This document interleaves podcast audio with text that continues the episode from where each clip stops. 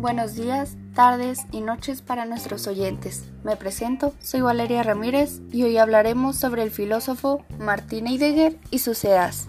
Para este famoso filósofo, el reto era encontrar un sentido para la vida, un nuevo fundamento, una nueva razón para existir, ya que determina la forma como se relaciona con ese mundo y con su propia existencia.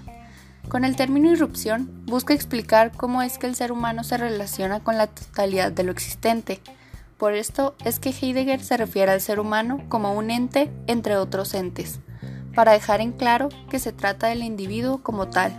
Parte de la idea de que el ser humano es un ser ahí, en el mundo, es decir, que el ser humano se encuentra en el plano de la existencia y no en el plano del ser o el plano esencial. Así que la esencia del ser ahí humano consiste en, estar fuera de posición excéntrica, a la escucha del ser es decir, que el ser del hombre no está definido y es constante trascenderse a sí mismo.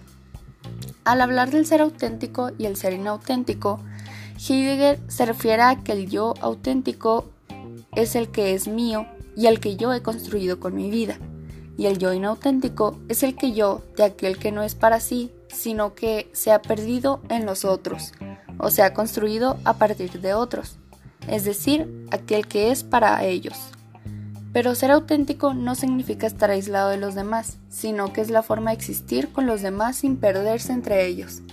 Eso sería todo por hoy. Gracias por sintonizarnos. Como escuchamos, nos escuchamos en el siguiente capítulo de Pensando con los filósofos.